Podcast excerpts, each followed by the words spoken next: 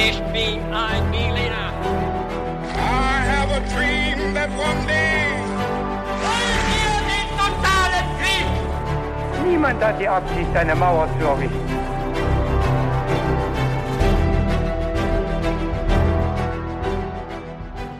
Hi und herzlich willkommen zurück zu einer ganz neuen Folge His2Go. Wie immer mit mir David. Und mit mir, Viktor. Und Victor, du hast uns eine Geschichte mitgebracht, auf die ich sehr gespannt bin. Ich kann es nicht abwarten und deswegen schwitze ich auch. Vielleicht auch, weil es äh, 31 Grad hat und bei uns im Büro wahrscheinlich 41. Und äh, das ist uns aber egal, weil wir haben trotzdem Bock auf eine Folge. Und mit der werden wir gleich starten. Und äh, bevor du uns in eine neue Zeit, eine neue Region entführen wirst, Victor, habe ich noch eine ganz klassische Frage für dich. Danach starten wir direkt. Was trinken wir beide an diesem sehr heißen Sommertag zu der Folge?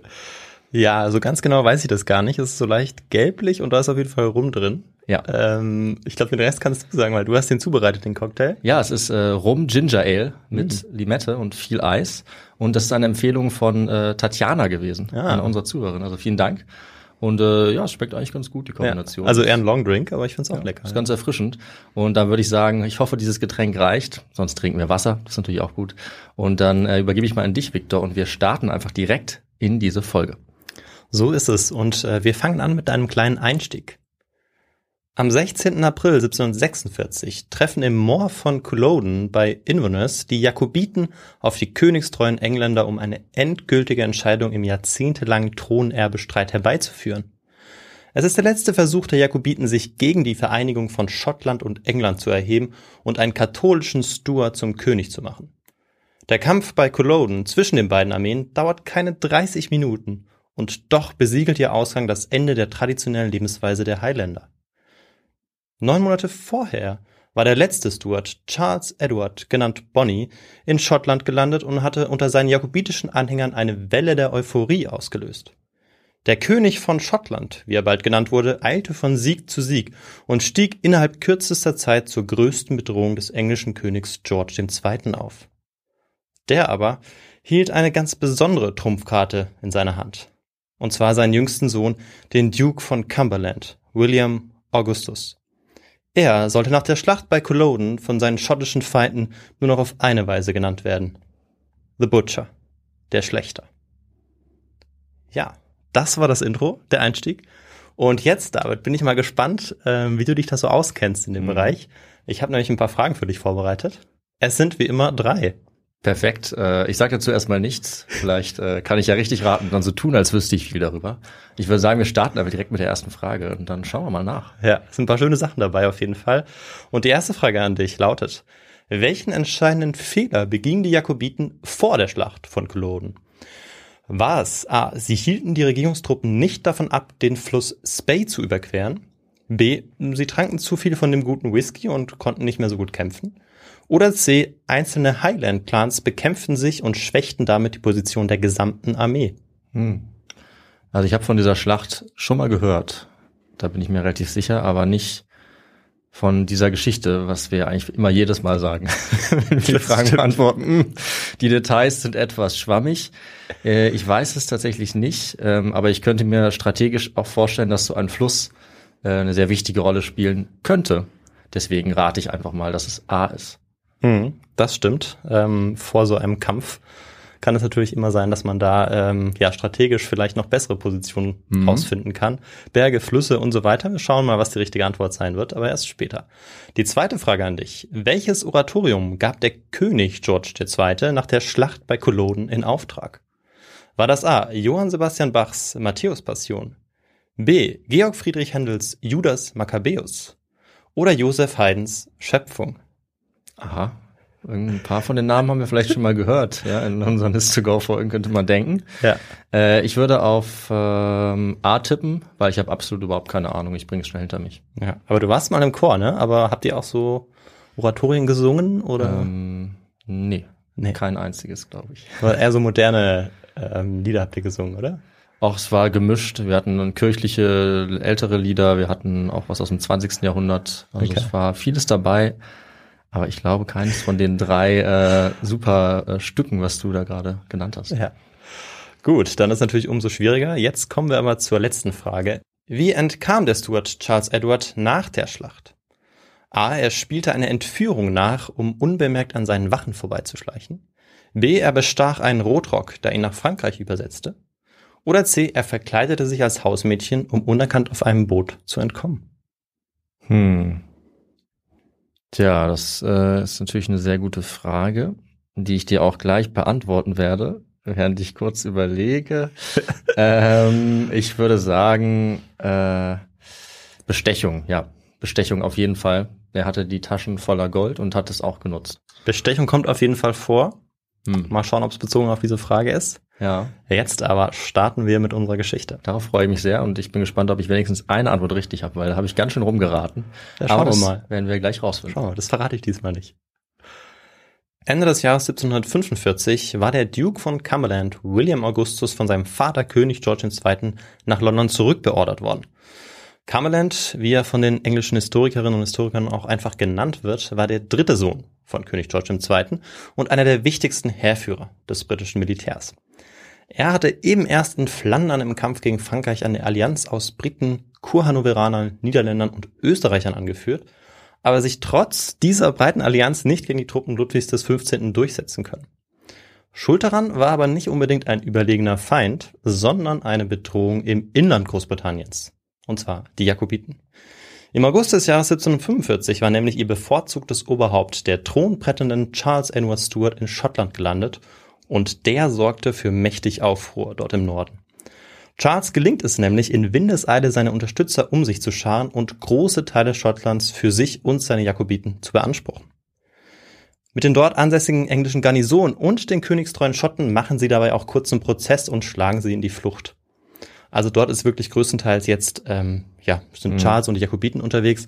Es ist aber trotzdem noch so, dass es einige Ortschaften gibt, ähm, die unter dem Schutz im Prinzip der Briten stehen, aber die werden immer weniger, weil die Jakobiten sich jetzt wirklich hier breit machen. Für den König George II. wird diese Situation zunehmend zu einem Problem. Denn Schottland war knapp 40 Jahre zuvor formell an das Königreich England angebunden worden. Und zwar in dem sogenannten Act of Union, auf den wir aber später nochmal eingehen. Als dieser hört, König George II., dass der abtrünnige Prinz Charles sich auch noch zum König Schottlands erheben lässt, ruft er einen seiner besten Männer zurück. Und das ist Cumberland, sein dritter Sohn, sein jüngster Sohn auch, der eben in Flandern ist und dort diesen Krieg gegen die Franzosen führt. Der ist jetzt darüber schwer verärgert, dass er nach Hause geschickt wird, denn ähm, ja, er hätte lieber weitergekämpft, aber wahrscheinlich hätte er diesen Krieg gegen die Franzosen eh verloren, Hm. denn er hatte auch einige Schlachten schon vorher verloren. Zurück in London ist Cumberland also voller Hass auf ähm, ja vor allem die Stuart-Anhänger im Norden, denn die haben ihm jetzt diese diese Kampf, diese Schlacht eigentlich zunichte gemacht. Immerhin war er unmittelbar nach seiner Rückkehr zum Oberbefehlshaber der Truppen ernannt worden. Es lag also jetzt an ihm, die Gefahr im Norden abzuwenden. Und die wurde immer bedrohlicher. Prinz Charles war nämlich inzwischen nach England vorgerückt und hatte Manchester eingenommen und stand jetzt mit 8000 Mann 150 Kilometer vor London, also etwa bei Derby ist es. Wenn ich es richtig ausgesprochen habe. Ich weiß gar nicht, ob es jetzt irgendwie Derby oder Derby. Ich denke mal Derby, aber manchmal weiß man das auch nicht bei englischen Namen. Ja. In jedem Fall stehen sie jetzt dort mit 8000 Mann, also die Jakobiten um Prinz Charles. Und ähm, dann nähern sich auch noch Gerüchte, dass die Franzosen den Jakobiten eine Invasionsarmee zur Seite stellen. Dieses Gerücht nähert sich vor allem am englischen Königshof in London. Und jetzt sind die Parlamentarier in Westminster natürlich gewarnt. Aber erstaunlicherweise ziehen sich die schottischen Jakobiten kurz darauf wieder nach Schottland zurück. Vielleicht, weil sie sich nochmal sammeln wollen, vielleicht, weil sich die Clans doch mal wieder uneinig sind. So oder so muss der Bedrohung jetzt ein für alle Mal Einhalt geboten werden. Und so entsendet das Parlament den 24-jährigen Cumberland. Mhm. Also er ist noch relativ jung. Ja, allerdings. Der äh, lässt daraufhin nicht lange auf sich warten und führt seine Truppen unverzüglich in den Norden nach Aberdeen, an die Ostküste Schottlands. Und das habe ich deshalb so schön ausgesprochen, weil du die Stadt ja auch gut kennst. Ja, du hast es auch richtig ausgesprochen. Ähm, das weißt du, obwohl du nicht da warst, aber Ja. ich war da ein halbes Jahr, stimmt. Ja. Im Erasmus äh, ist ein ganz schönes Städtchen. Und äh, anscheinend dann auch hin und wieder mal historisch wichtig, wenn auch nicht so wichtig, glaube ich. Aber okay, er äh, schaut da jetzt mal vorbei. Er schaut da jetzt mal vorbei und äh, quartiert sich dort ein.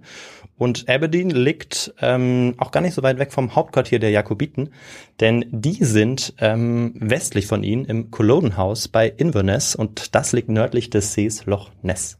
Jetzt haben wir so ein bisschen die geografischen Aspekte geklärt und das ist so ein paar Tage Fußmarsch entfernt. Also schon einige Kilometer. Ähm, Ja, also über nach- 100 also, Kilometer. Ich ja. glaube, es sind schon so knapp 200.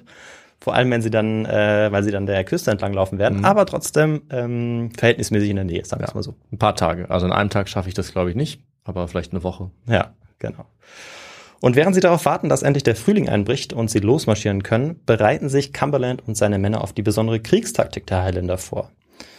Außerdem erproben sie auch einige Manöver mit ihrer schweren Artillerie, wenn es denn das Wetter zulässt. Denn äh, Schottland im Februar, März ist ziemlich ungemütlich, habe Oh ich ja. gehört. Ja, das habe ich auch gehört. Ich war ja auch da.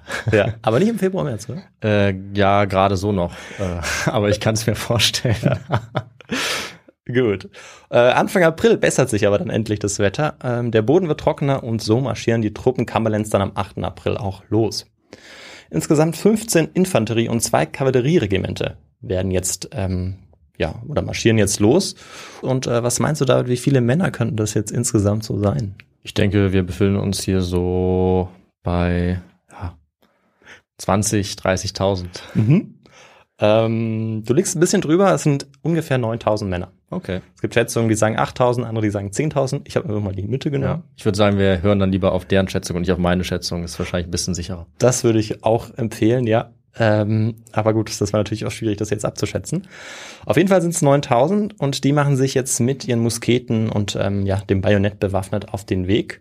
Und sie alle tragen natürlich die berüchtigte äh, Militäruniform, den Rotrock. Mhm. Ähm, ja, ich habe mir überlegt, da ein Bild zu zeigen, aber ich denke, du kennst das ganz gut. Ja, das habe ich vor Augen. Ja, Mhm. denn äh, man muss auch sagen, die Kleidung ist auch jetzt vor allem in neuen Produktionen ähm, ganz gut äh, dargestellt oder, oder nachge, nachgeschnitten, sozusagen geschneidert. Mhm.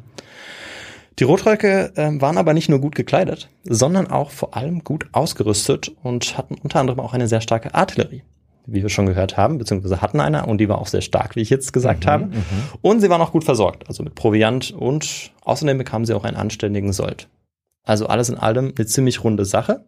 Ähm, Cumberlands Armee war also ja schlagkräftig, gut ausgebildet, diszipliniert und ähm, hatte alles, was es brauchte. Außerdem waren auch einige Veteranen mit dabei, die eben schon in Flandern gekämpft hatten zum Beispiel. Ja, das ist auch wichtig. Seit für so eine Armee. 1742, Mhm. genau. Und Veteranen, da reicht's, wenn man ein paar Jahre gekämpft hat. Also es kann auch äh, sein, dass man mit 24, 25 Veteran ist, Mhm. ähm, weil man sich manchmal vorstellt, dass das irgendwie nur so ältere Herren sind oder Leute, die schon irgendwie seit 40 Jahren kämpfen. Das geht natürlich nur, wenn es auch so viel Krieg gibt. Mhm. Und ähm, den gibt's ja nicht, gibt's ja nicht immer zu dieser Ja. Zeit. Entscheidend ist eben die Kampferfahrung, Genau. äh, die dann diese Leute so ein bisschen verlässlicher macht, ne? disziplinierter, vielleicht unerschütterlicher, meistens zumindest. Das stimmt, ja. Sie marschieren jetzt auf jeden Fall entlang der Küste von Ost nach West wie in einem Halbkreis. Und da, was meinst du, warum marschieren sie jetzt entlang der Küste? Ähm, das könnte an der Versorgung liegen. Mhm. Ähm, ja, Auf jeden Fall, das, das stimmt schon mal, ja. Mhm. Also sie werden von Aberdeen aus auch immer wieder mit Schiffen versorgt, also mit Proviant versorgt von dort aus. Aber vor allem können sie dadurch auch ähm, das schottische Hochgebiet umgehen, denn Mhm. das ist nochmal mooriger als an den Küsten, nochmal schwieriger zu passieren und ähm, deshalb eben marschieren sie in der Küste entlang. Der Marsch ist natürlich trotzdem nicht ohne und immer wieder müssen sie durch tiefe Sumpfgebiete stapfen und äh, ja, immer wieder müssen sie auch natürliche Hindernisse überbrücken, wie zum Beispiel Moore, Felsabschnitte und Flüsse. Auch am 12. April wartet ein solches Hindernis auf sie, nämlich der Fluss Spey. Auch seinetwegen waren die Truppen Cumberlands erst Anfang April losmarschiert, denn der Wasserstand war im Spätwinter und im frühen Frühling viel zu hoch. Noch dazu war der Fluss für seine extreme Strömung bekannt. Aber auch Anfang April ist es alles andere als einfach, den Fluss mit 9000 Männern zu überqueren, vor allem, weil sie vermutlich dabei auch unter Beschuss geraten würden. Denn am anderen Flussufer standen tatsächlich 2000 Jakobiten, die nur darauf warteten, dass sie den Fluss überquerten. Doch zu ihrer Überraschung zogen sich dann die Jakobiten zurück und überließen ihnen dann auch den Fluss. eine Falle. Vielleicht eine Falle, vielleicht auch nicht. Wir kommen noch dazu. Am 15. April erreichen Cumberlands Truppen dann Nähern, knapp 20 Kilometer nordöstlich von Culloden, wo die Jakobiten eben schon auf sie warten. Aber die Jakobiten, die dürfen ruhig noch ein bisschen länger warten, denn Cumberland ordnet erstmal eine Pause an. Denn der Marsch ist anstrengend gewesen und außerdem ist heute sein 25. Geburtstag. Oh. Und man wird ja nicht alle Tage ein Vierteljahrhundert alt. Nee, Ja. ähm, das dauert bei uns noch eine Weile, ne? Ja, es ist leider bei uns auch schon passé. Richtig, aber gerade erst. Ja. Je nach Perspektive. Also ich würde sagen, ich bin quasi noch Mitte 20. Ja, du schon, okay. Du nicht. Ich mache mal schnell weiter. Ja. Nach den Feierlichkeiten von Cumberlands Geburtstag legen sich die Männer dann schlafen. Und zwar wieder bei Nähern an der Küste. Also Nähern, die Stadt liegt an der Küste. Es ist eine Küstenstadt. Das ist ja ein Ding. Die Hitze steigt dir zu Kopf. Okay. Oh Gott. Die zwei Gallons Whisky, die zur Feier des Tages pro Regiment ausgeteilt wurden, die mussten jetzt auch erstmal verdaut werden. Und dafür war auch die Pause ganz gut dann am Abend. Okay. In der Nacht wird Cumberland dann kurz von Schreien und Glockenläuten geweckt. Ein paar hundert Jakobiten hatten ihr Lager umkreist und planten wohl einen Angriff, zu dem es aber nicht kam. Sodass er sich wieder schlafen legen konnte. Hm. An seinem Geburtstag. Genau. Das wäre ja auch, also das wäre ja auch schon sehr äh, unartig gewesen, einfach an seinem Geburtstag anzugreifen. Ne? Das stimmt. Aber wir sind in der Nacht und ähm, sie kam wahrscheinlich auch erst so gegen ein, zwei, drei Uhr nachts. Das heißt, wir sind eigentlich schon jetzt Okay. ähm, ja, am, im 16. April. In dem Fall kann es ja direkt weitergehen. Ja. Am Vormittag des 16. April brach Cumberland dann in Richtung Culloden Moor auf. Ähm, er war ja kurz, ähm, ja, oder man hat ihn kurz in seinem Schlaf abgehalten, aber jetzt war er wieder ready und seine ganze Armee auch. Und dieses Cologne Moor, ähm, das war ein flaches Sumpfgebiet, wo ähm, auch schon der Feind Stellung bezogen hatte. Und es war offensichtlich, dass die Männer um den Prinzen Charles den Weg nach Inverness versperren wollten, denn das war eigentlich ihre letzte Bastion. Also von dort aus konnten sie sich auch versorgen. Cumberland konnte es jetzt kaum erwarten, endlich diese Aufständischen zu bekämpfen, die er so sehr hasste. Für ihn waren die Jakobiten Barbarians, enemies to all civil society. Und weiter war davon überzeugt, dass diesen Barbaren nur mit Gewalt zu entgegnen sei. Nothing will cure this rebellion but some stroke of military authority and severity. Burn and destroy the nest of robbers. Also wir, wir merken eben, wie, wie wirklich sein Hass auch mitschwingt in Briefen, die er immer wieder schreibt, in Befehlen, die er auch ausgibt an seine Offiziere, denn daraus sind diese Zitate gezogen. Ah ja, okay. Und ähm, ja, er hasste wirklich die Jakobiten durch und durch und befürwortete auch ein sehr brutales Vorgehen gegen sie. Das war von vornherein klar. Und obwohl das englische Parlament und der König diese Haltung jetzt nicht unbedingt, obwohl die das jetzt nicht unbedingt teilten, diese Haltung, bekam er quasi einen Freifahrtschein ausgestellt. Denn in einem Schreiben von König George heißt es, As General of His Majesty's Army, Your Royal Highness, also Cumberland ist damit gemeint, has authority to do whatever is necessary for suppressing this unnatural rebellion. Also auch hier ähm, gibt ihm eigentlich der König ja wirklich eigentlich freie Hand. Er kann jetzt tun und lassen, was er möchte. Und das, ja, ist selten eigentlich so, dass, dass danach eben in der Folge man so ein bisschen ähm, weniger brutal wird, äh, sondern im Gegenteil. Oh, Man ja. lässt dann seinen Hass meistens freien Lauf. Ja, mit dieser Freigabe, diesem Freibrief wahrscheinlich schon. Also die Mittel sind dem König scheinbar egal. Hauptsache, die Jakobiten werden zurückgeschlagen. George, Cumberland und viele andere königstreue Engländer haben also ein richtiges Problem mit den Aufständischen im Norden. Doch was steckt eigentlich hinter dieser Abneigung und wer genau sind eigentlich die Jakobiten? Hm.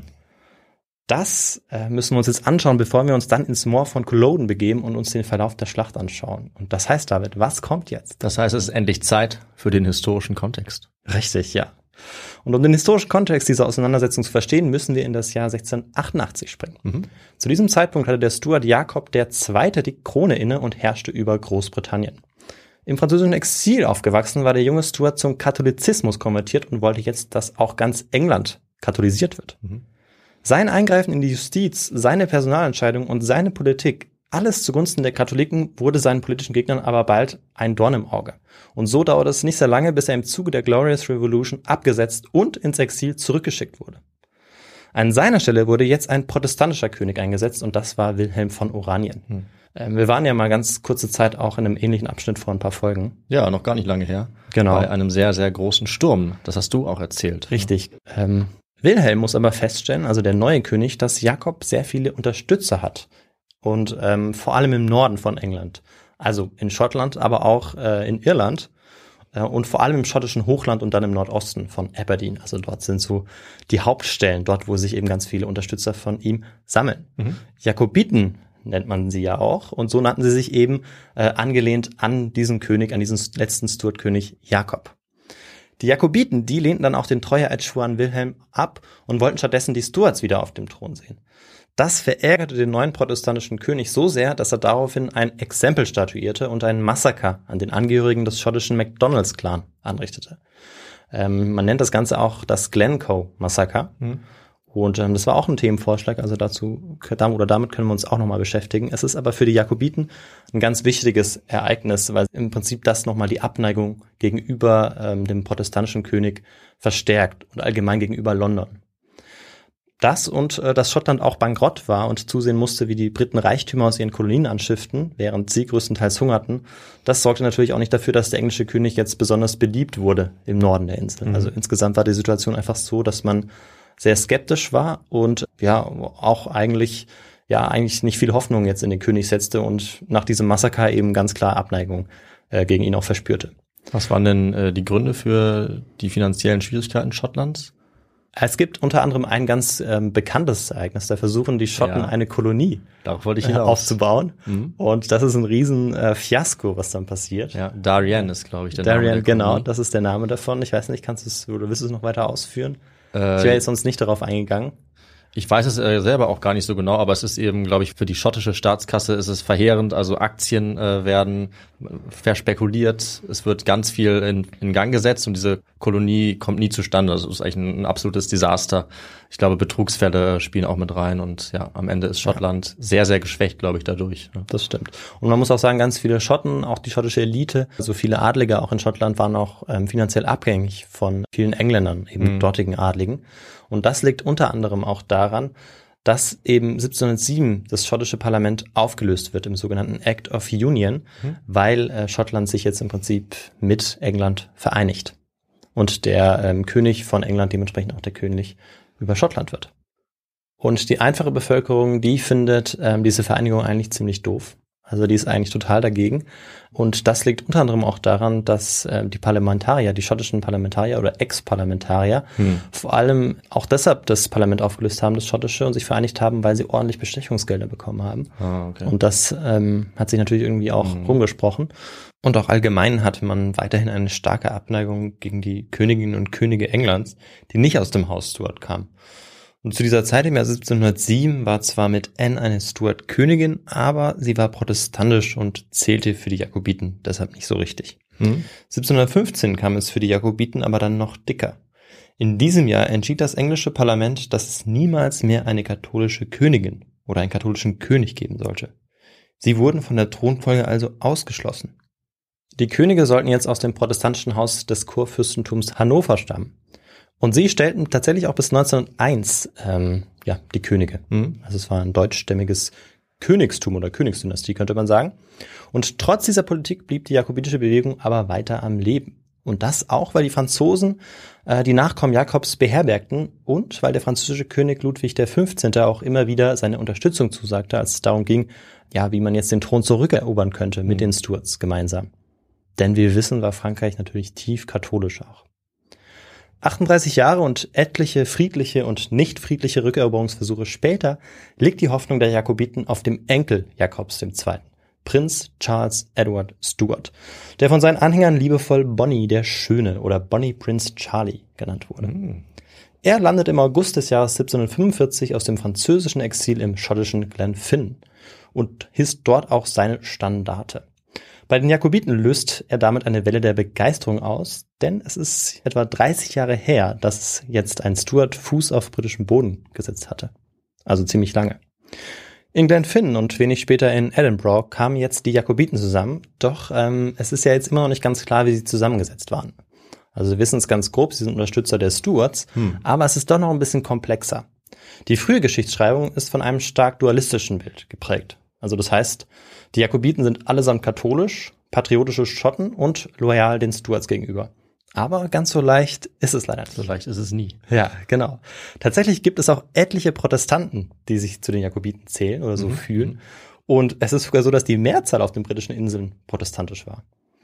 Viele von ihnen schlossen sich dem neuen Hoffnungsträger an, weil er sie vielleicht auch aus der wirtschaftlichen Misere führen konnte und weil sie die tyrannische Behandlung der englischen Garnison satt hatten. Außerdem lebten auch nicht alle Jakobiten in Schottland oder befürworteten alle einen eigenständigen Staat. Mhm. Es mischten sich beispielsweise katholische Engländer unter ihnen und äh, viele hatten auch nichts gegen die vorexistierende Personalunion zwischen Schotten und Engländer. Denn ein Stuart-König, zum Beispiel Jakob, so wie sich die Jakobiten nannte, der war ja König von England und auch König von Schottland zu dem Zeitpunkt. Ja. Das heißt, sie hatten auch nichts dagegen, dass, dass im Prinzip Schottland und England zusammengehören. Sie hätten nur gerne einen Stuart auf dem Thron. Aber es ist trotzdem so, dass ganz viele oder die meisten Jakobiten jetzt zu diesem Zeitpunkt eigentlich schon auch einen eigenständigen ähm, Staat sich wünschen. Und ähm, was wirklich alle eint, ist, dass sie einfach wollen, dass ein neuer Stuart, ein, ein ja, in dem Fall Charles auf dem Thron sitzt. Mhm. Also da können wir uns auf jeden Fall drauf einigen. Ansonsten ist es aber nicht so ganz klar. Auch um es ein bisschen anschaulicher zu erzählen und weil es außerhalb der englischen Geschichtsschreibung durchaus üblich ist, werde ich die jakobitischen Soldaten manchmal auch Schotten oder Highlander nennen. Ja.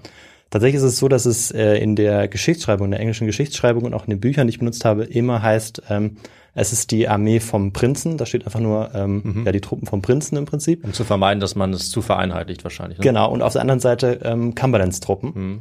ähm, weil es so spezifisch ist. Aber ja. ähm, wir sehen das ja auch in einem größeren Kontext. Wir beschäftigen uns ja nicht nur mit schottischer Geschichte, mhm. zumindest noch nicht. Vielleicht ähm, spezialisieren wir uns ja noch. Wenn du möchtest. Äh, deshalb werde ich eben auch diese Begriffe nutzen, aber eben damit es mal alle gehört haben. Okay, ja. Sicher ist auf jeden Fall, dass die Jakobiten ziemlich heterogen zusammengesetzt waren. Und diese Zusammensetzung löste auch eine gewisse Dynamik aus, die es ermöglichte, dass sie sich über einen so langen Zeitraum auch hielten oder dass diese Bewegung sich so lange hielt. Für militärische Planung allerdings konnte das ein ziemlicher Hemmschuh sein. Aber nach der Ankunft von Charles Edward Stuart, auch eben einfach Prinz genannt, war von Uneinigkeit erstmal nichts zu spüren. Euphorisch wurde er von den Jakobiten in Edinburgh im September des Jahres dann sogar zum König über Schottland ernannt. Anschließend führte er die jakobitischen Truppen von Sieg zu Sieg auch weil England in Flandern mit seinem Erzfeind Frankreich beschäftigt war. Für diejenigen, denen es vielleicht nicht ganz aufgefallen ist, wir schauen uns jetzt im Prinzip nochmal denselben chronologischen Verlauf an, nur aus der Sicht der Jakobiten. Mhm. Denn vieles blieb ja noch so ein bisschen ungeklärt am Anfang. Ja, das ist auf jeden Fall wichtig, dass man die Hintergründe versteht und die Motivation, genau. warum beide Seiten jetzt im Konflikt stehen. Ne? Deshalb hatte ich das jetzt so aufgebaut. Ja, sehr gut. Anschließend, nachdem Charles jetzt immer mehr Gebiete oder, oder Städte im Norden erobert hatte und sich dort eigentlich jetzt ziemlich sicher war, dass er, dass ihn dort niemand angreifen würde, zog er jetzt sogar in Richtung Süden, weil äh, London ja auch sein großes Ziel war. Er wollte ja wirklich auf den englischen Thron und das mhm. war jetzt auch nicht so, dass es eine utopische Vorstellung von ihm war. Mit seinen 15 bis 20 sogenannten Senior Leaders äh, beriet er sich daher und entschied sich dann eben für die Invasion sozusagen. Und das vor allem auch, da der französische König Ludwig XV. Unterstützung zugesagt hatte. Mhm. Und im November des Jahres 1745 steht dann Charles mit 6.000 bis 7.000 Männern vor Derby, das äh, nur noch 150 Kilometer vor London liegt. Und dort, jetzt in London, ist man über die Schnelligkeit der Feinde völlig überrumpelt. Aber als doch keine Unterstützung aus Frankreich kommt und Charles hört, dass London ein großes Truppenkontingent entsendet, an dessen Spitze Cumberland steht, ähm, entscheidet er und vor allem der Rat sich dann auch doch sich zurückzuziehen. Also es ist so, dass es aus der Geschichtswissenschaft einigermaßen nüchtern klingt, also eben weil er nicht, nicht mehr so richtig an den Erfolg glaubt oder der Großteil der Senior Leaders nicht mehr so richtig an den Erfolg mhm. glauben. Deshalb ziehen sie sich zurück. Es ist aber so, dass in der jakobitischen Mythologie, dass dieser Moment eigentlich eine tragische Fehlentscheidung ist, ähm, der für viele auch das Ende der Jakobiten dann besiegelt.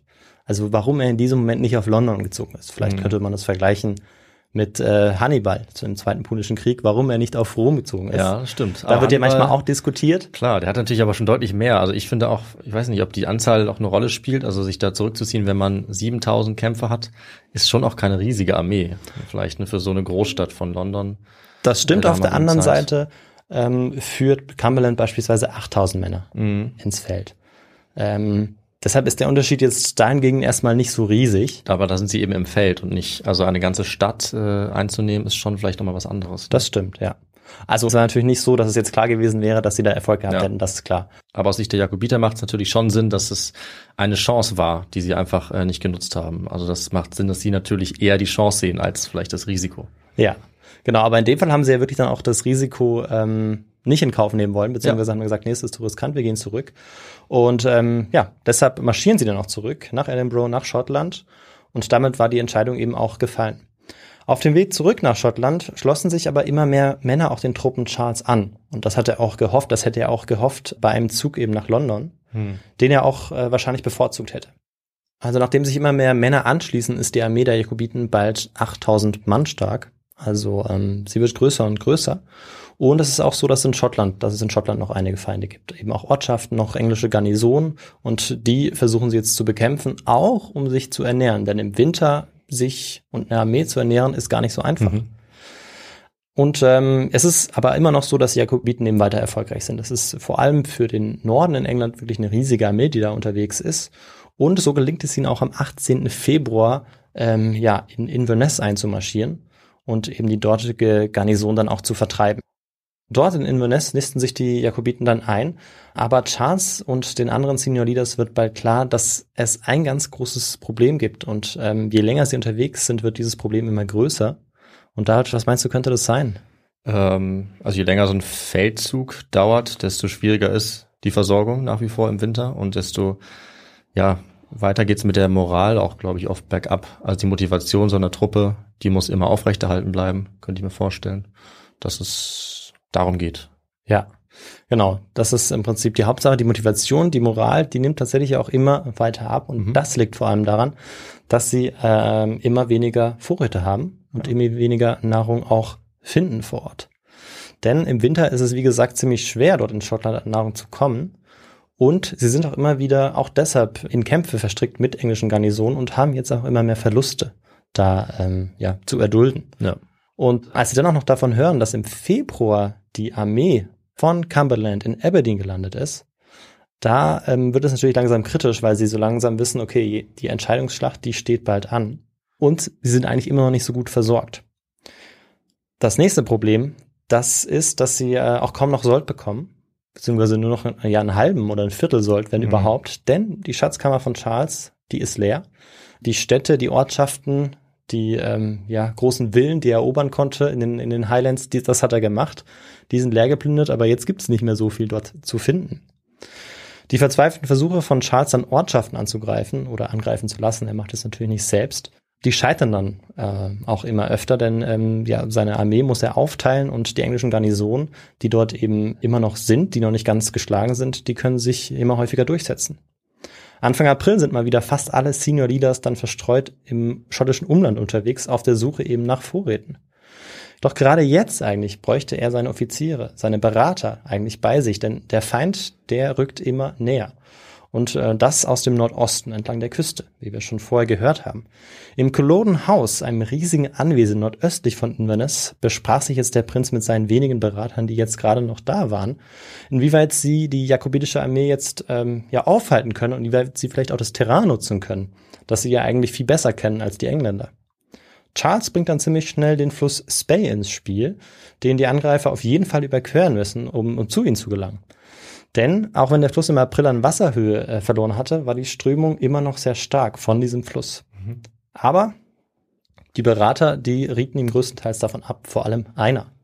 Es sei viel zu einfach, diesen Fluss zu überqueren und man könnte es an ganz vielen Stellen tun, hat dieser dann gesagt.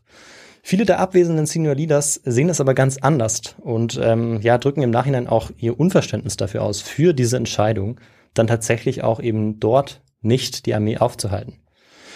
Denn zufälligerweise befanden sich sogar 2000 Männer unter Offizier Drummond nahe dann dem Fluss, als Cumberlands Armee am 12. April am Ufer der Spey steht. Aber anstatt anzugreifen, zieht er sich mit ihnen zurück. Historiker John Roberts geht davon aus, dass er genug Männer hatte, um die Angreifer so lange aufzuhalten, bis Verstärkung eingetroffen wäre. Deshalb nennt er das Ganze nicht nur einen fürchterlichen Blunder, sondern schreibt auch, in retrospect, the failure to challenge Cumberland's army as it crossed the River's Bay marked a final turning point. Ähm, also es ist eben ganz entscheidend und ähm, davon sollten sie sich dann auch eigentlich nicht mehr erholen. So mhm. viel kann ich schon mal sagen.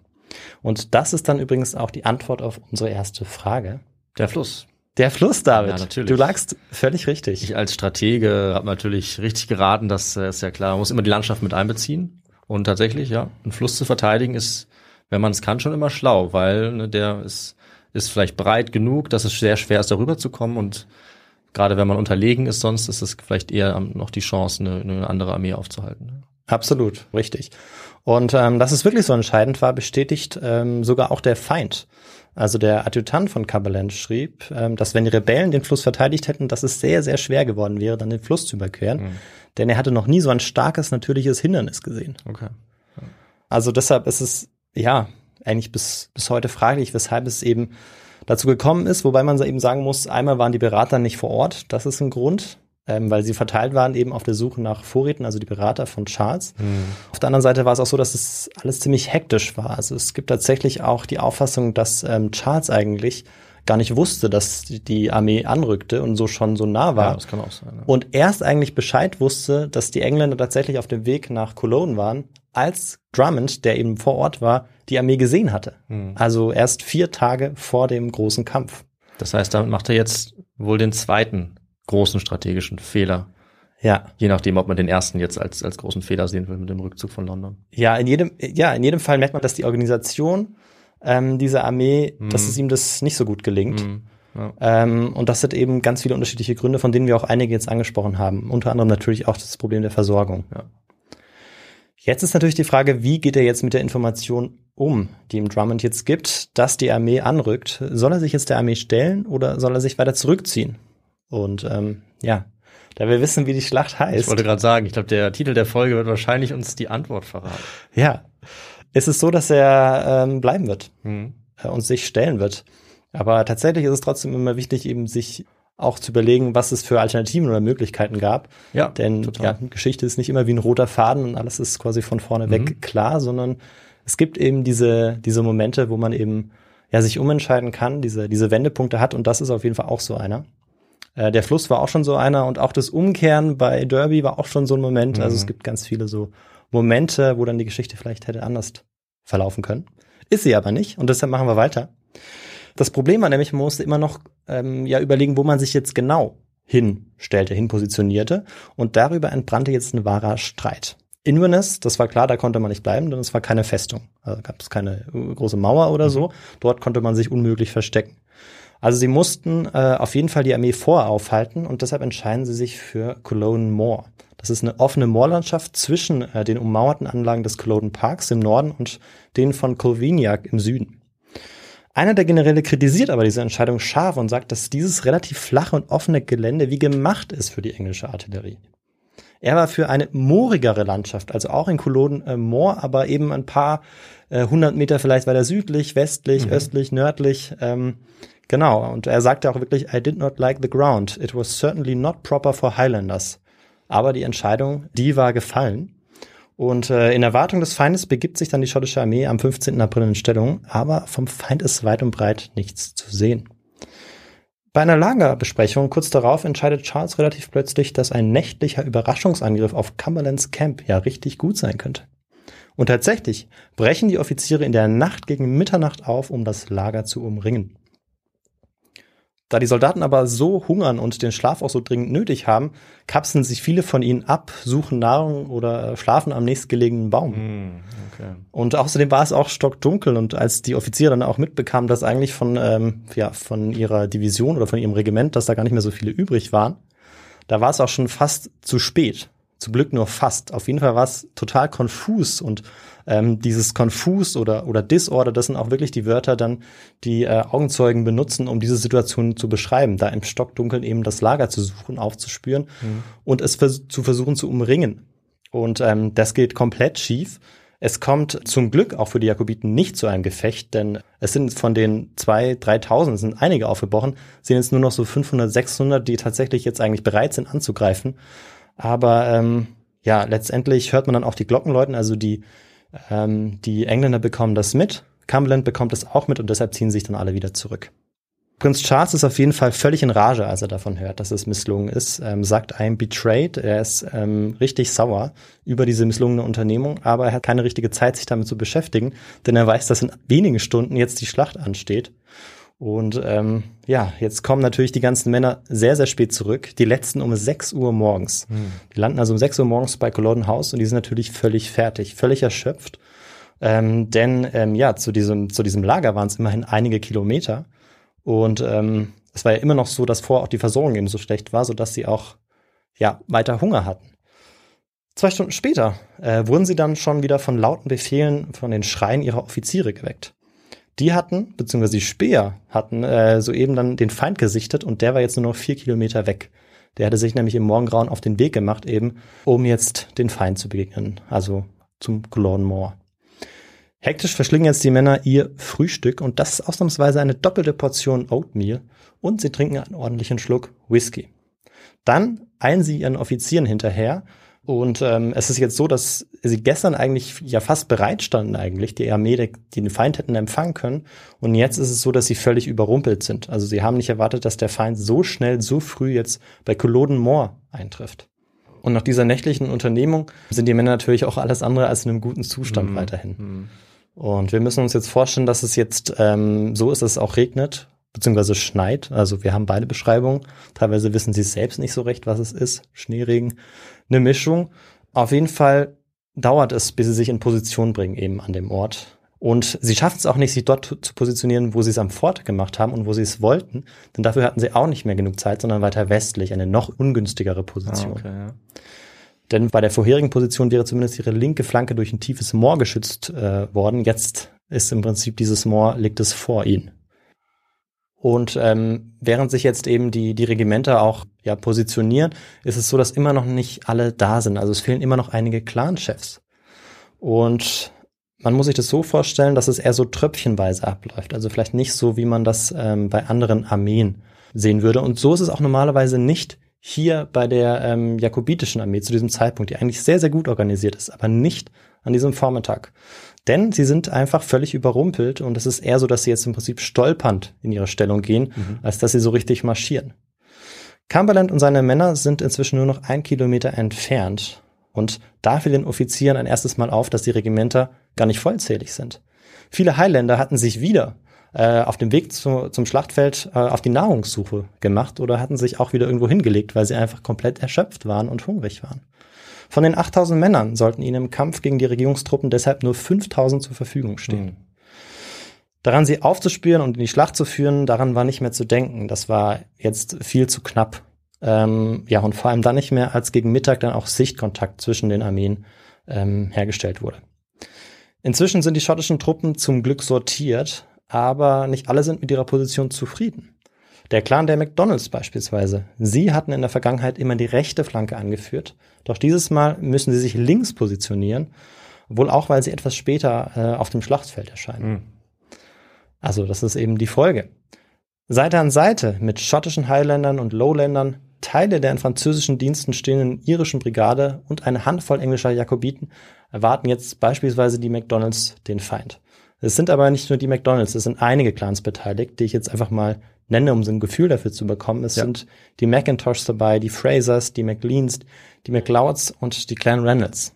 Ähm, die machen sich jetzt alle bereit und in popkulturellen Darstellungen wie Serien oder Filmen werden die schottischen Soldaten auch häufig als individuelle Krieger stilisiert, die äh, keine richtige Ordnung hatten und auch mit rückständigen Waffen gekämpft haben. Mhm. Und das ist völlig überholt, äh, zumindest zu dieser Zeit. Auch wenn wirklich zu, die Zustände chaotisch sind an diesem Vormittag, Trotzdem haben wir es noch hier mit einer richtigen Armee zu tun.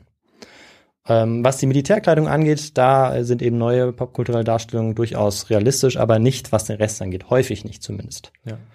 Vor allem das karierte Kilt, der Schottenrock, das war natürlich markant äh, von der Kleidung her. Ähm, das haben sie auch getragen. Aber bei der Bewaffnung, da muss man eben vorsichtig sein. Die Schotten waren nämlich ja viel moderner unterwegs, als häufig angenommen wird. Sie waren mit der Unterstützung der Franzosen vor allem mit Musketen ausgestattet und die waren viel schlagkräftiger als die Pistolen, die sie sonst hatten. Ansonsten aber trugen die Highlander noch häufig Rundschilder und ein Breitschwert. Beides setzten sie dann auch in ihrem berüchtigten Nahkampf ein, mit sogenannten Highland Charges. Mhm. Ebenso ähm, besaßen die Jakobiten Kanonen, aber ihre Feuerkraft war ziemlich schwach, was auch daran lag, dass viele der Kanoniere unter den 3000 waren, die es wegen der Erschöpfung okay, und dem Hunger nicht aufs Schlachtfeld ist, geschafft hat. Das ist natürlich sehr fatal. Wichtig ist auch noch zu sagen, dass die Highlander in Regimenter kämpften und nicht immer unbedingt in ihren Clans. Das wollte ich jetzt hier an der Stelle auch nochmal hervorheben. Und auch hier orientieren sie sich an der damals modernen Schlachtordnung. Mhm. Modern in dem Fall eben, ähm, was im Prinzip die Erfolgsgarantie angeht und was den aktuellen Stand angeht. Die Infanterieregimente der Jakobiten, die sortieren sich jetzt äh, in zwei Reihen. Und dahinter war die Kavallerie positioniert also relativ klassisch. Inzwischen waren die Rotröcke nur noch 500 Meter entfernt, also Cumberlands Truppen, und Charles sah jetzt, dass der Feind anhielt. Und er erkannte jetzt im Hintergrund diesen Cumberland und ähm, ja, für ihn sah er so ein bisschen aus wie so ein junger und arroganter Oberbefehlshaber. Mhm. Also ich weiß nicht so genau, wie man das erkennt, aber ähm, das, ähm, genau, so sah das für ihn aus. Hat er gespürt. Und vielleicht auch aufgrund einer gewissen Abneigung. Ja, kann gut sein. Und anders als Charles postiert Cumberland äh, seine Armeen aber in drei Linien oder Reihen, also nicht in zwei. Und die schwere Artillerie, die stand jeweils in den Lücken zwischen den Regimentern. Die Kavallerie, ähm, also die englischen Dragoner, die waren an den Flügeln postiert, um den Jakobiten dann ähm, in die Flanke zu fallen. Das hätte ich auch erwartet. Ich hätte auch gesagt, es ist eher klassisch, dass sie an der Seite des Heeres stehen. Das stimmt. Also ich glaube, das war auch bei Charles so geplant, dass sie sich dann zu den Flanken bewegen. Allerdings muss man eben sagen, dass das Heer von ähm, Charles ja fast doppelt so klein ist. Ja. Charles und die Männer waren ähm, ziemlich sicher beeindruckt von dem Aufmarsch der Regierungstruppen, aber weder davon noch von den englischen Trommeln, die sie natürlich hörten, ließen sie sich jetzt einschüchtern. Denn auch sie wussten, dass sie im Kampf durchaus was taugten. Prinz Charles ritt jetzt vor und zwischen den Reihen seiner Männer und erinnerte sie an die großen Erfolge in Manchester, Edinburgh und Falkirk und ermunterte sie zum Kampf. Ähm, so ein bisschen so wie vielleicht in Herr der Ringe oder so, so würde ich mir das vorstellen, weißt du? Ja. Ich weiß nicht, ob, äh, ob äh, ich weiß, dass du es gesehen hast, da vielleicht auch viele, äh, die jetzt hier zuhören. Oder Braveheart. Oder Braveheart, genau. Ähm, ja, eben diese epischen Ansprachen und die gibt es auch hier von Charles. Und nachdem er fertig ist mit seiner ja, Ansprache, positioniert er sich anschließend auf einer Anhöhe hinter der rechten Flanke, von wo aus er einen einigermaßen guten Blick hat. Aber der Schneeregen und die tiefliegenden Wolken, die versperren ihn eben doch mal ein ums andere Mal die Sicht. Er selbst wäre wohl lieber noch näher bei seinen Männern gewesen, aber von hier aus schien er eben seine Truppen besser anleiten zu können. Denn das ist ganz wichtig, ähm, dass er eben alles im Blick hat, damit er dann auch Befehle über Boten weitergeben kann. Dann gegen 13 Uhr ähm, läuft ein feindlicher Soldat einsam auf sie zu. Als er sich etwa auf 100 Meter nähert, eröffnen die jakobitischen Offiziere dann das Artilleriefeuer. Und damit ist die Schlacht eröffnet. Cumberlands heroischer Soldat war eigentlich ein jakobitischer Deserteur gewesen, Oh. äh, mit dem der Duke testen wollte, wie schlagkräftig die Artillerie war. Glücklicherweise verfehlten die Kugeln ihr Ziel und dieser Mann kam mit dem Dem davon. Aber er fand dadurch auch sehr schnell heraus, dass die Artillerie des Feindes doch ziemlich schwach war. Während sie, die Engländer, zehn Dreipfünderkanonen hatten, hatten die Jakobiten gerade mal eine. Hm. Nachdem die Regierungstruppen dann nah genug am Feind dran waren, gab Cumberland dann der Artillerie den Feuerbefehl. Und der Schaden, den die englischen Kugeln anrichteten, der war gewaltig. Mit jedem Einschlag wurde die Formation der Jakobiten für kurze Zeit gesprengt. Und Cumberland hatte jetzt eigentlich keinen Grund mehr weiter vorzurücken, denn seine Artillerie war ja extrem effektiv. Es war also jetzt ähm, an der Zeit, dass die Jakobiten handeln. Aber die zögern ziemlich lange. Ähm, die hätten eigentlich ja viel schneller jetzt zurückschlagen müssen, um ähm, ja den Nahkampf zu suchen, denn das war ihre Stärke. Aber es dauert Minuten, bis Charles den Befehl zum Angriff erteilt. Die Boten, die eilen jetzt zu den Offizieren, nachdem endlich dieser Befehl erteilt ist, und überbringen ihnen dann den Befehl, also den Offizieren, dass ähm, die jetzt endlich die Attacke beginnen sollen. Aber nicht alle erreichen die Offiziere. Ein Bote wird auf dem Weg zu einem Offizier beispielsweise von einer Kanonenkugel enthauptet. So heißt es in den Quellen. Als die McDonalds links, also am linken Flügel, die Nachricht erhalten, dass sie vorrücken sollen, weigern sie sich. Oh. In den Quellen heißt es, weil sie so gekränkt sind, nicht die rechte Flanke zu stellen. In Wirklichkeit wahrscheinlich eher, weil sie um ihr Leben fürchten. Die Versuche im Zentrum vorzurücken, die werden durch extremen Kartätschenbeschuss zunichte gemacht. Reihenweise werden die Schotten niedergemäht. Der rechte Flanke, die von Anfang an am nächsten zum Feind war, der gelingt es allerdings ungeachtet der brutalen Einschläge endlich die erste Reihe zu erreichen und den Feind im Nahkampf zu stellen. Also man muss sich das so vorstellen, dass sie nicht direkt parallel zueinander ähm, standen, sondern dass eben das so leicht schief war und die rechte Flanke der Jakobiten etwas näher am Ja. Feind dran war, schon von Anfang an. Also sie schaffen es jetzt von dort eben endlich, den Feind dann auch im Nahkampf zu stellen. Und zu ihrer Überraschung sind die Engländer aber auf ihren Kampf bestens eingestellt. Sie wissen, dass äh, der gefürchtete Sturm der Highlander vor allem dann abgewehrt werden kann, wenn das Bajonett nicht gegen den ihnen gegenüberstehenden Mann, sondern gegen seinen rechten Nachbar eingesetzt wird.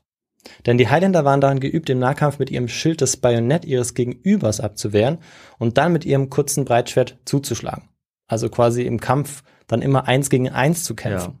Aber sie waren nicht darauf vorbereitet, dass sie von der Seite ein Bajonett in die Hüfte ähm, gebohrt bekommen. Okay. Und das passiert jetzt sehr regelmäßig. Und ähm, ja, viele der Jakobiten werden jetzt tatsächlich hier aufgespießt und finden hier den Tod.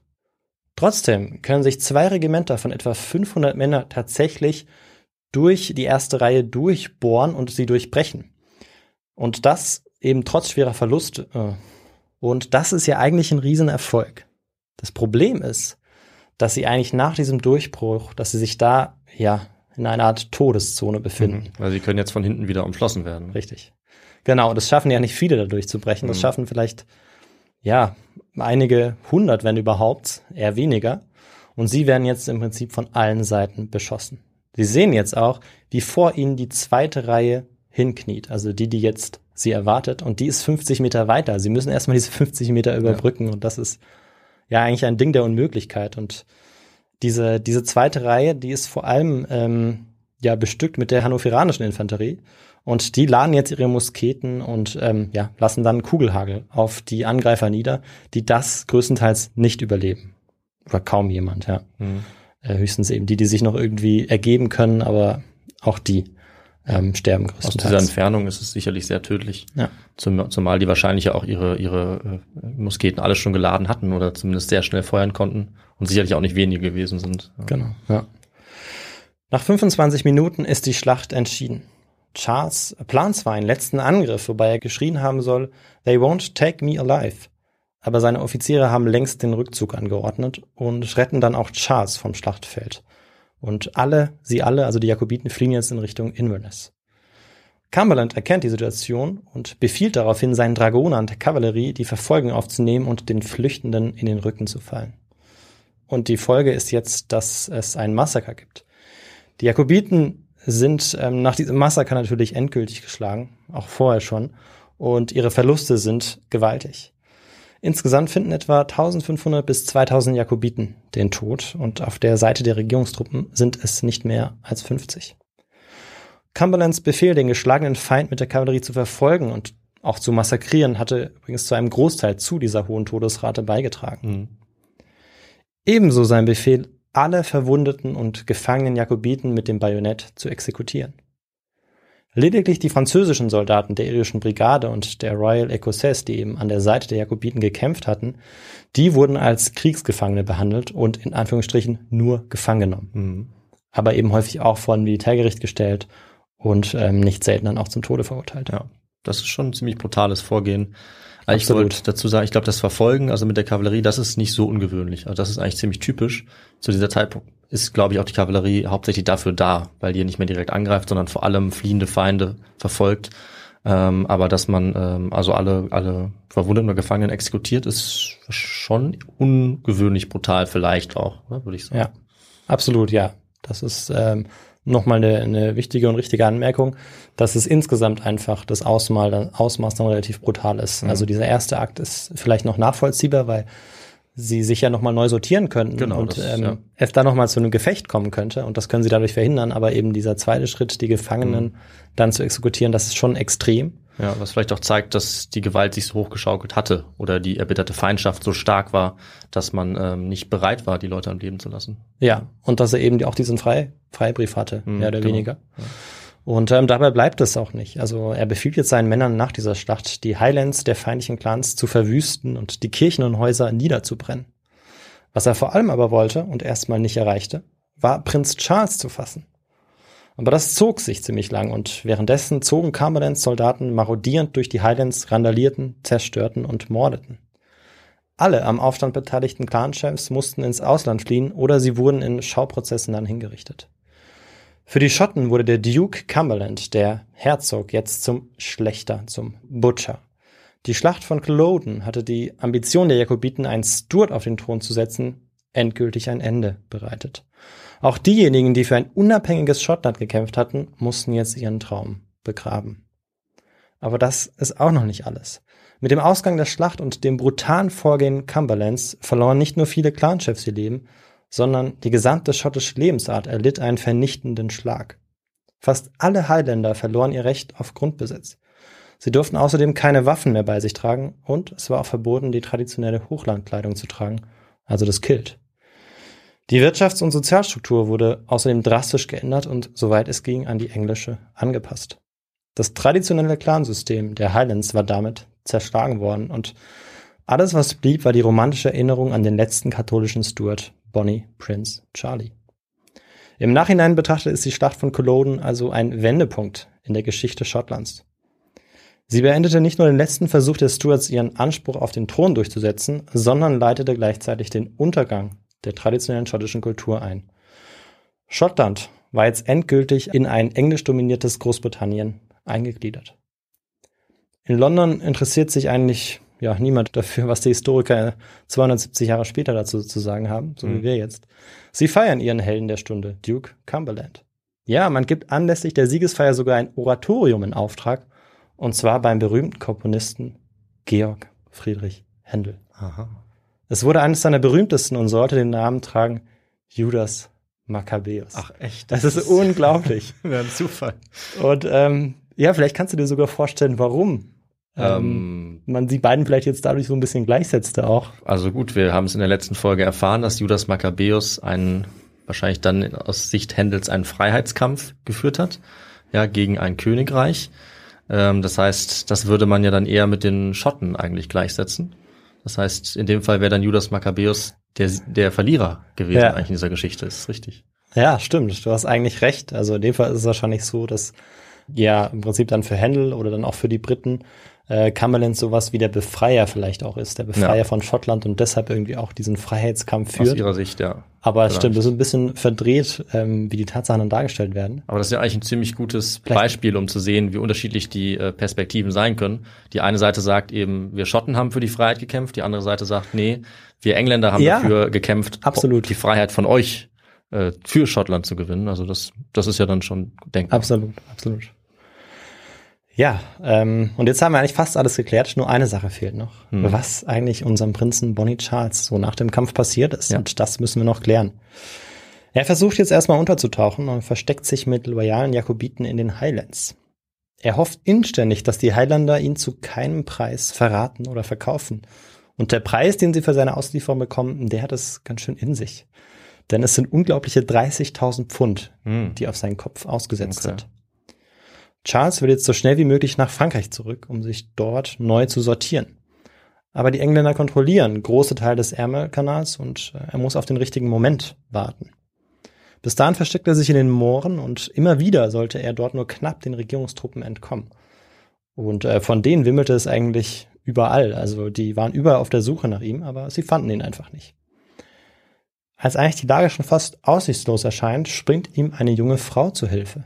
Flora MacDonald aus dem gleichnamigen Clan. Sie schmiedet jetzt einen Plan.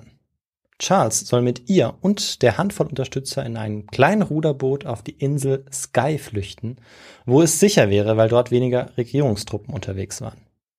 Soweit nichts Besonderes eigentlich.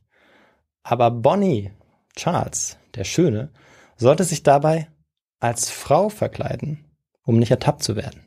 Mhm. Und zwar als ähm, Hausmädchen. Und damit haben wir auch die letzte Frage aufgelöst, ja. ähm, bei der du knapp daneben lagst. Ja, ähm, ziemlich daneben. Ja, ich, ich, äh, ich konnte mir keinen Reim drauf machen, aber das macht natürlich auch Sinn. Äh, und das erste Mal in der Geschichte, dass so eine Verkleidung Erfolg hat. Ja. Und damit schafft er es dann. Ne? Ja. Aber diese Geschichte von dieser Flucht ist wirklich unglaublich. Also wie knapp er immer wieder den Truppen entkommt. Einmal werden sie erwischt, aber dann ist irgendwie der Vater oder Verwandte von dieser Flora involviert, der kann sie dann nochmal befreien. Ah. Ähm, also es ist ziemlich verrückt und eigentlich fast eine eigene Geschichte wert. In jedem Fall ist es so, dass Flora ihm einen Pass ausstellt. Den, den brauchen sie, weil den müssen sie auch ähm, den, äh, den Garnison vorzeigen. Mhm. Und ähm, ja, als Zofe Betty Burke verkleidet, überquert der Prinz dann gemeinsam mit Flora und seinem Geleit die Meerenge nach äh, Skye, der Isle of Skye, wo er dann auch sicher ankommt. Von dort aus kann Charles dann am 20. September auf einem französischen Schiff nach Frankreich entkommen. Und diese Fluchtgeschichte, die ich stark verkürzt erzählt habe, die wurde zu einem richtigen Mythos, vor allem in Schottland, woran man eben auch merkt, dass das historische Kapitel der Jakobiten auch eng mit der Geschichte Schottlands verknüpft ist. Auch wenn man immer wieder versucht, da eben eine Unterscheidung zu finden oder mhm. das zu differenzieren, ist es eben doch so, dass es eine ganz enge Verzahnung gibt, ganz natürlich mit der schottischen Geschichte. Und der Skyboat Song ist ein ganz bekanntes schottisches Lied beispielsweise, das ähm, ja später entstanden ist, das von eben diesem Abschnitt der Flucht als Charles Edward Stewart verkleidet als Hausmädchen in einem kleinen Boot auf die Insel Skye entkommt, was daraufhin entstand. Zurück in Frankreich zerstreitet sich Charles mit seinem Vater und verfällt dem Alkohol. Von dem einst so beliebten und schönen Bonnie ist nicht mehr viel zu erkennen. Auf einer seiner regelmäßigen Reisen durch Europa stirbt er dann schließlich im Jahr 1788. Eheliche und damit thronfolgeberechtigte Kinder hat er keine. Und spätestens damit stirbt dann auch zuletzt eigentlich die Bewegung der Jakobiten. Denn darauf hatten sie ja immer wieder gebaut. Hm? Ähm, vor allem als dann auch sein Bruder dann kurze Zeit später dann auch verstirbt, dann ist die Stuart-Linie also wirklich gänzlich ausgelöscht. Oha. Zu Ende. Ja. Das klingt hart, aber es ist so, ja. Ja. Und damit es nicht ganz so hart endet, ähm, habe ich zum Abschluss äh, noch eine kleine Überraschung für dich und für alle Zuhörer. Ja. Und zwar spielen wir jetzt noch einen kurzen Ausschnitt aus dem Lied des Skyboat Song ein. Äh, und aus Lizenzgründen ist allerdings nur die Melodie zu hören. Aber um vielleicht noch mal ja damit zu enden ähm, mit einer ganz typischen und bekannten Melodie für alle Schotten und jetzt für alle Zuhörer von Histogo. Ja, super. Na?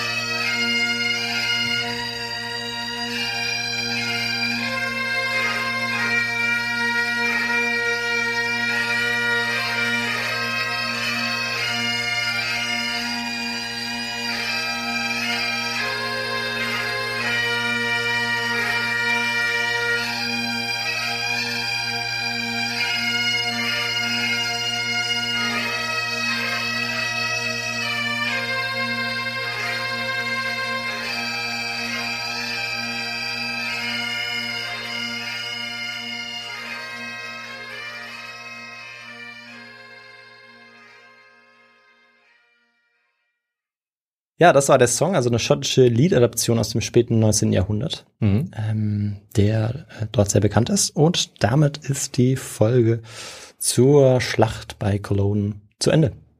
Wahnsinn. Ähm, ich hätte fast gedacht, man sollte vielleicht nichts mehr sagen nach diesem Lied, weil das irgendwie so das Ganze nochmal so eindrücklich zu Ende bringt, aber natürlich müssen wir noch was dazu sagen. Äh, also vielen Dank für die Vorbereitung, für diese Story, äh, die ja für uns auch so ein bisschen äh, was weiterführt, was wir schon hin und wieder mal hatten an englischer, schottischer, großbritannischer Geschichte. Äh, und wir haben ja auch äh, das ein oder andere Mal schon drüber nachgedacht, in die Richtung zu gehen, weil wir sehr viele Themenvorschläge So ist es dazu hatten. extrem, ja. Ne? Also vielen Dank und gut, dass du es umgesetzt hast.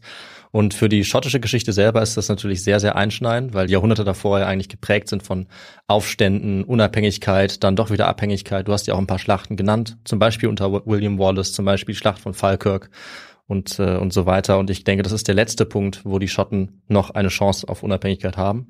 Und ab da bis heute gab es ja auch ein Referendum vor noch nicht Mhm. allzu langer Zeit, äh, haben sie diese Unabhängigkeit ja nie wieder zurückverlangt und heute sind sie sehr, sehr, sehr gespalten. Das macht natürlich diese Schlachten, diese Geschichte ganz besonders relevant, Ja. weil, das braucht man gar nicht dazu sagen, natürlich beziehen sich heute auch ganz, ganz viele auf diese Schlacht Ja. in ganz Großbritannien. Richtig, und das ist auch der Grund, weshalb es auch ähm, ja auf dem Schlachtfeld von Cologne ein großes Besucherzentrum gibt, das äh, jährlich Zehntausende Menschen auch anlockt. Also da ähm, ja, kommen immer ganz viele Besucher und ja, die gedenken dann vor allem auch den Männern, die der brutalen Verfolgung Cumberlands dann auch zum Opfer gefallen sind. Mhm.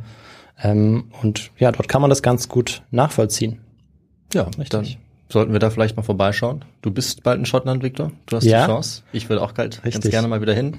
Und wir haben auf jeden Fall viel über die schottische Geschichte gelernt, damit wir eben heute auch die Leute ein bisschen besser verstehen können, die sich aus solchen oder ähnlichen Gründen vielleicht immer noch manchmal streiten. Ja, das kommt natürlich nicht von irgendwoher und so ein Konflikt hinterlässt auch für Nationen ähm, ja tiefe Wunden. Ich bin sicher, dass man die auch heute noch spürt, wenn man Schotte oder Schottin eben ist. Und dann würde ich sagen, Victor, äh, kommen wir mal zum Ende. Was wäre denn jetzt, wenn man einige von den Details, die du schon angesprochen hast, vielleicht noch ein bisschen genauer erfahren möchte? Zum Beispiel die Verfolgung und dann die Flucht unseres, ja, vielleicht tragischen Helden, der vielleicht Judas Maccabäus war. Wir wissen es nicht genau. Äh, was könnte man denn dann lesen? Hast du vielleicht ein paar Empfehlungen? Ja, ich kann äh, zwei Werke empfehlen. Das eine, da geht es ganz spezifisch um die ähm, Schlacht bei Cologne und dementsprechend auch, ähm, ja, wird dort die Flucht auch sehr genau nachgezeichnet und das Okay. gehört im Prinzip auch immer dazu, wie dann Charles entkommt oder Charlie, wie er auch genannt wird. Und das ist äh, von einem relativ bekannten Professor der Uni Glasgow, der sich sehr gut damit auskennt. Das ist Murray Pittock. Und äh, das Buch heißt Cologne und ähm, gehört zur Reihe Great Battles. Ich weiß nicht, ob du schon mal davon gehört hast. Ja, die Reihe kenne ich. Ja. Genau. Und ähm, er hat eben zu Cologne das Mhm, äh, Buch verfasst. Und dann ähm, gibt es noch ein anderes, da geht es insgesamt um die äh, jakobitischen Kriege. Ähm, das heißt The Jacobite Wars, Scotland and the Military Campaign of 1750 and 1745. Das ist von John Roberts. Dort ist einfach der Kontext natürlich noch ein bisschen größer, wie es dazu kommt. Der ist wichtig, ja. Ähm, ja, wie die Auseinandersetzung, wie die entsteht. Und da geht es eben vor allem um diese beiden ähm, ja, Jahre, wo eben die Aufstände vor allem organisiert worden sind. Denn 1715 ist es so, dass es dort auch der Vater von Charlie eben probiert, ähm, auf den Thron zu kommen. Und 1745 ist es ja dann Charlie. Äh, aber auch dazwischen regt sich natürlich immer wieder Widerstand. Und das kann ich auf jeden Fall auch empfehlen. Okay, dann ergänzen sich diese Bücher, glaube ich, äh, ganz gut, wenn man noch ein bisschen englisch, schottisch, britische Geschichte Ja, sich ja.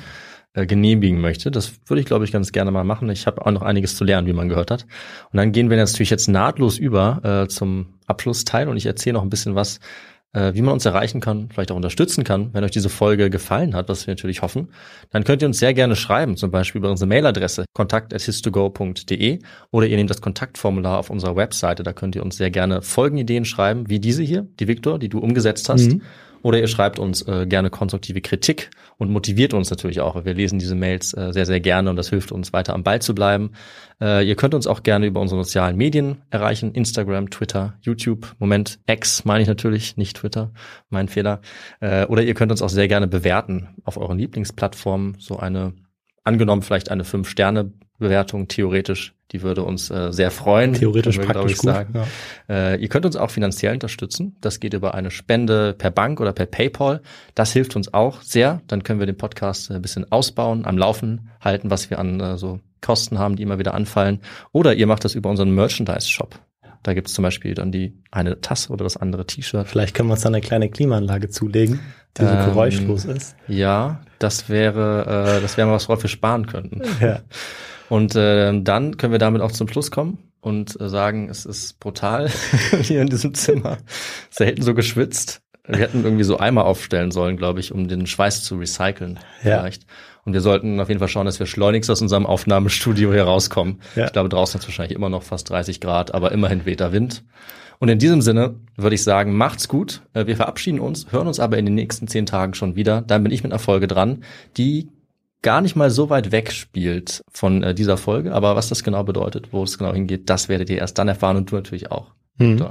Bis dahin bleibt fit, gesund und munter, äh, auch bei der großen Hitze oder wann auch immer ihr diese Folge hört. Und wir hören uns in zehn Tagen. Macht's gut. Ciao.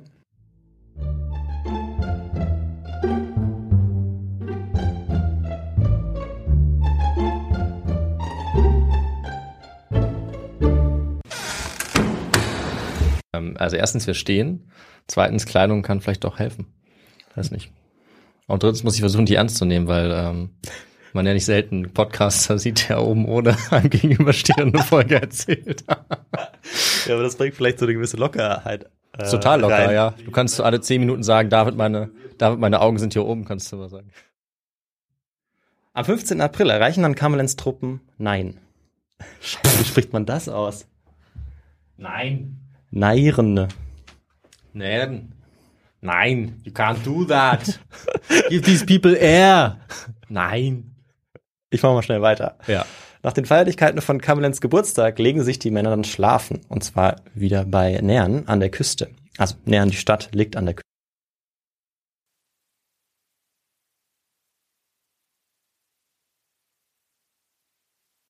Küste. Es ist eine Küstenstadt. Das ist ja ein Ding. Die Hitze steigt dir zu Kopf. Okay. Oh Gott. Ja, jetzt, also es ist, du hast recht. Hm. Ja, ich schwitze. Planning for your next trip?